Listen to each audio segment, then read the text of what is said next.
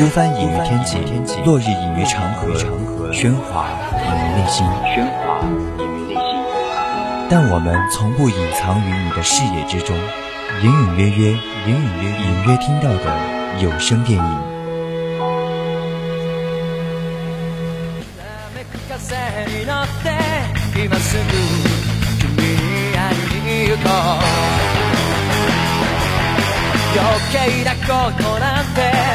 忘れた方がマシさこれ以上シャンテル使わない何が「ウォーウォーウォーウォー」この空に届くのだろうだけど Hello，各位亲爱的听众朋友们，大家晚上好，这里是 FM 一零零 VOC 广播电台。 大家好，我是淼淼，在每周三晚上二十一点到二十二点直播的专栏节目《侧耳倾听》，欢迎大家。今天的 VOC 广播电台也是按约如实来到了大家身边。对，那相信现在大家听到的这首歌，应该都是很多同学的回忆了吧？对，我知道这首歌叫《Butterfly》。哎呀，这英语太蹩脚了哈。在一九九九年，它也是作为《数码宝贝大冒险零一》的主题曲，走进了每个中二小孩的心里。那此后二十年，一直都是堪称最经典青春召唤神曲之一。对，那这一首在各个音乐软件里面都有几十万条的评论。那每个人都在愿我们能始终怀抱无限大的梦想，穿越冷酷无情的世界。那下面诉说自己的童年和梦想。嗯，这一部备受瞩目的二十周年纪念作品是《数码宝贝最后的进化》，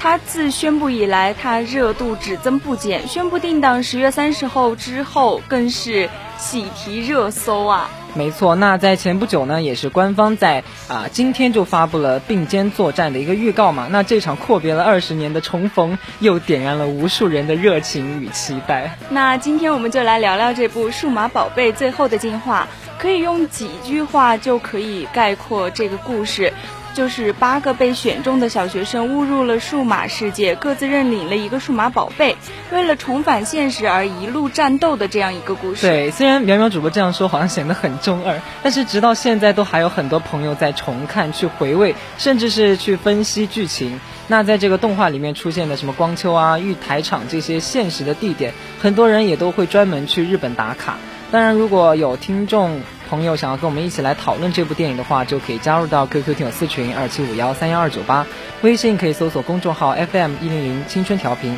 也可以在微博 @VOC 广播电台参与我们的互动。大家也可以在荔枝 FM 上搜索我们的 VOC 广播电台，就可以收听我们的节目啦。欢迎大家跟我们一起畅聊电影。当然，大家如果有好看的电影，也可以来直播间告诉我们哦。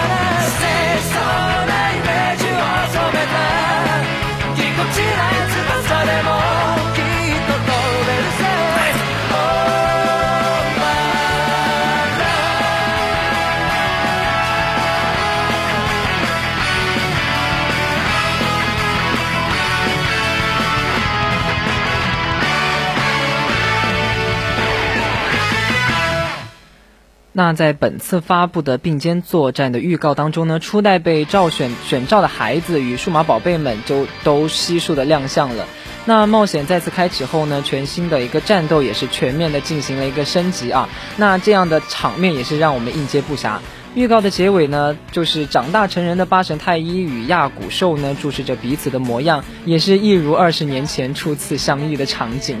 那虽然我不对这些不太关注，但是我知道他在 B 站上更有几百个关于数码宝贝的视频。他最火的一个视频弹幕的数量，我数日，它是显示有二十多万。那比起一部动画，它更像是一代人的童年符号吧。虽然不是我这一代，我感觉跟我有点代沟。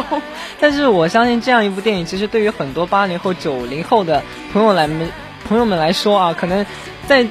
这段时间可能是都已经被刷屏了吧，在朋友圈里。那其实，在今天刚开始的时候，之所以要播放《Butterfly》，是因为《数码宝贝》二十周年纪念作品《数码宝贝最后的进化》这部电影要上映了嘛？那记忆里初代被选召的孩子们与数码宝贝时隔了二十年再度归来，虽然他们现在都已经长大成人了，但是主题曲依然还是它，就是打造初代数码宝贝的团队来操刀制作，真的就是有那种原汁对。那在这部电影里面，他也有一句“我们会永远在一起”的约定。这句话，我觉得是令粉丝们在感动之余，不禁感叹他们与时光一起变化，一起成长。初代被选召的孩子们将如何完成这场最后的冒险，令人十分期待。对，可能苗苗主播可能比较陌生，但是对于我们这样的粉丝来说，《数码宝贝最后的进化》它已经不单单只是一部电影，它。就是是有关青春的一次回顾，那意义也是非凡的。就是这样一部电影出来也是不容错过，所以为了支持电影呢，才华横溢的粉丝们也是绘制了一组回到二十年前的情怀海报，带着温情又独特的质感氛围，让人瞬间就能够重温二十年前的美好。那我觉得这也是很用心了，在发布的四张海报中就展现了初代被选召的孩子们与数码宝贝一起游戏的场景，像什么玩弹珠啊、捉迷藏、跳房子、跳皮筋，童年的动漫人物与童年经典的游戏在画面中碰撞，那种纯真与美好就跃然纸上，将粉丝内心深处有关数码宝贝的感动也是表达的淋漓尽致。对，虽然面对这部热血与泪点兼具的这样一部二十周年情怀之作，那国内的粉丝们更是直呼坐等上映。哪怕过去二十年，我依然会期待自己成为被选召的孩子。其实从这些话语就能够看出粉丝们对这样一部电影的溢于言表的一种喜爱之情吧，也是更令人期待不已。其实不止在国内，它在日本上映后，不少粉丝表示这是数码宝贝系列最好看的剧场动画。对，其实这部电影在展现一个全新战斗的同时，又对初代的故事进行了一些回顾。那记忆当中的一些经典场景呢，也是出其不意的就赚就赚足了眼泪，是吧？呃，无论是剧情还是制作，这一部纪念作品都会成为一次非同凡响的观影体验吧。这个数码宝贝也将成为所有与数码宝贝共同成长的孩子们的最美好的纪念吧。对，那今天讲到的这一部电影，它作为数码宝贝开播二十周年纪念作品呢。它不仅是继续沿用了一个 TV 版主题曲，就是刚才放到的这个 Butterfly，更是邀请到了打造初代数码宝贝的团队来亲自操刀制作，就不留余力的就将大家带回到了1999年的夏天。我也想看看1999年的夏天是什么样子哈。长大成人后的初代主角们呢，也迎来了属于他们的最后的故事，开启了最后的进化。这场长达二十年的冒险羁绊也将走向尾声。对，那为了不让世界陷入危机之中呢，长大成人的初代主角将携手自己的数码宝贝，再度迎接新的挑战。面对强劲的敌人，他们又将如何应对呢？那也只有我们等到十月三十号去影院才能够揭晓。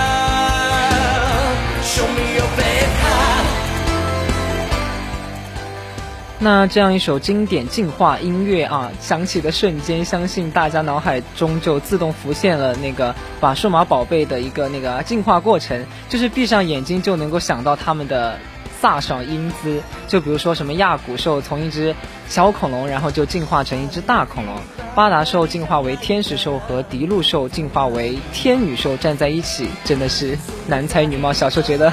好帅。还有奥米加兽作为主角团唯一合体进化后的数码宝贝，战力最强，装备最酷，就很多人都喜欢它。对，其实这样一部电影在今年二月份的时候已经是在日本率先公映了嘛。那不少粉丝表示，这是数码宝贝系列最好看的剧场版动画，就是情怀指数满分的粉丝必看系列。电影在展现全新战斗的同时，又对初代的故事进行了很精妙的回顾。哈，我觉得记忆里的经典场景，它出其不意的再现，让粉丝猛虎落泪，说这部二十年纪念之作和是第一期。对，其实总体来说的话，这部电影可以说是献给所有陪伴数码宝贝一路走来的孩子们的最好的一份礼物了，就是让一起。经历风雨二十年的粉丝们都会毫不犹豫地直言说：“无论过去多少年，我都会永远热爱数码宝贝。”在一九九九年的时候，是这部数码宝贝的动画先在日本播出的。就之前也讲到了，是讲述了八位孩子被选召的故事，意外穿越到了一个神秘的数码世界，然后他们开始冒险。嗯，那当时呢，像亚古兽啊、加布兽、比丘兽，还有甲虫兽啊。中究极进化之后的战斗暴龙兽啊，钢铁加鲁鲁，不知道大家是否还记得他们呢？那我查了一下，还有什么太一啊、大和、光子郎、美美，他们都是第一批被选中的孩子。嗯，那在二十年之后呢？这八位主角已经是成长为了大人的模样，也是褪去了少年的稚气。这一次的数码宝贝大电影采用了初代数码宝贝与二代数码宝贝的背景。也是一个全新的故事。没错，那这些被选中的孩子们长大之后呢，与自己的数码宝贝并肩作战作战，但是因为长大失去了无限可就是前进的可能，所以每一次的搭档都会有可能是成为最后的进化了。嗯，被选中的孩子们长大后和数码宝贝并肩作战，但是因为长大后失去了无限前进的可能，哈，对，所以每一次的搭档都有可能就是最后的进化。但是面对强大的未知的数码宝贝，它呃最强的一个奥米加兽也是再次登场。对，那这样的数码兽进化拯救世界呢，也就是意味着他们可能再也无法相见。最后的进化呢，也是掩盖不了孩子们的一个决心。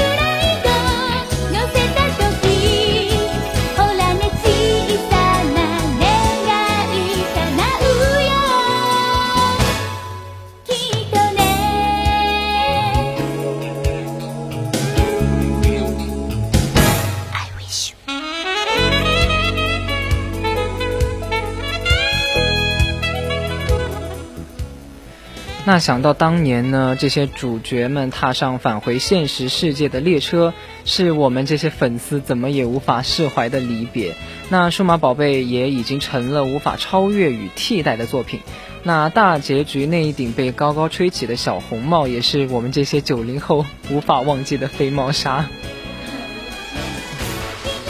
那如今你们这些粉丝哈，也和故事中的孩子一样，步入了社会，成为了大人。却也要跟主角们一样，要来一场最后的告别了。嗯，其实我印象很深的，还有就是小的时候，我们还会去学校旁边去。的那些小卖部去买一些什么数码暴龙机啊，然后就就等待着会有一只属于我们自己的数码暴龙，然后一放学就回家就打开电视，跟着太一他们就一起保护数码世界去了。听起来还挺中二的哈。对。但啊，那二十年之后呢？你们这些粉丝哈，迎来了《最后的进化》这部作品。那本片系数码宝贝系列剧场。版动画第九座是《数码宝贝大冒险》剧场版动画第三座。嗯，那也据悉呢，这部影片讲述的是在二零一零年，世界各地渐渐的接受了被选召的孩子们的存在，在现实世界见到数码兽的光景啊，也是变得稀疏而且平常了。那太一现在已经是二十二岁，和二十二岁的大和身为即将毕业的大学生。他们对自己的前途感到很迷茫，但是其他小伙伴都各自确定了今后的志向，就朝着自己未来的目标前进。嗯，那就在这个时候呢，在全世界各地被选召的孩子们出现，呃，有点像失去意识的这样一个情况。那某起事件呢，又开始在蠢蠢欲动了。有一个专门研究数码兽的美国学者梅诺亚贝鲁奇与助手井村金太郎出现在了太一他们的面前，并且声称是鄂俄斯兽的数码兽就是元凶，希望太一他们能够协助大家一起解决这件事儿。那为了解决太一他们这些被选召的孩子，就再度集结。对，其实，在画面当中看到长大成人的这个太一，他右手握着护目镜，然后左手牵着亚古兽，就像极了二十年前初遇时一样，就注视着彼此。在这样一种温情当中呢，也有着一种时代变迁的一种成长感。其实初代被选召的这些孩子们，在这。这场最后的冒险里的展现，他又会是怎样的一个姿态？其实是我们这些粉丝都比较期待的一件事情。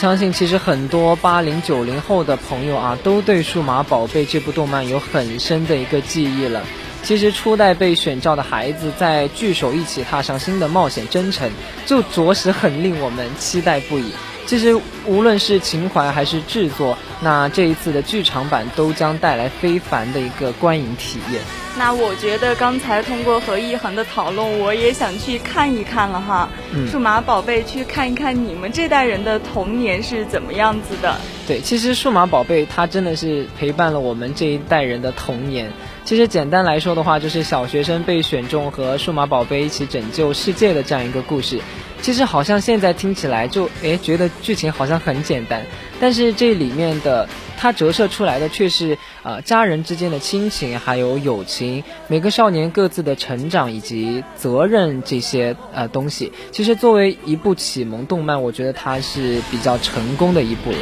那我知道数码宝贝它是有几部，我们这里着重说一说第一部吧。这一部的多线叙事方法是很吸引人，它的每个故事都是由人来推动的，每个人的特点都很分明。它的音乐当然也是经典哈，我们现在正在循环播放啊。对，其实啊，这一首音乐呢，它真的可以说是经典当中的经典。其实除了主题曲，它的它里面的一些插曲也是完美到，就是让我们可以沉溺在作品当中。嗯，再来说说画面这些吧，我觉得放到现在它也是不可多得的。它可以算得上是日本动画上史上比较重要的一部作品。没错，其实所有和数码宝贝一起成长的孩子们，当战歌一响，瞬间哦，那个鸡皮疙瘩就起来了。其实不得不承认，情怀这种东西真的有时候就是一个很奇妙的一个存在。其实还记得那个时候啊，初见你时的模样，只要一一直在一起，我们就永远有无限大的梦想。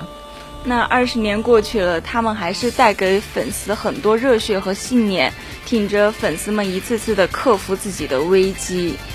嗯，其实记得，直到高中的时候，都有时候还会时不时中二的自言自语，然后给自己打气。其实，在这样一部呃影片的最后呢，在夕阳晚霞的映衬之下啊，亚古兽的眼睛闪耀着柔和的光泽，那一句“太一，你长大了呢”，令人瞬间泪目。也是唤醒了你们粉丝内心深处哈，关于一九九九年夏天的那种感动与美好。没错，那其实不知不觉啊，就到了二十一点二十六分。那今天的隐隐约约到这里也要跟大家说再见了。我是一恒，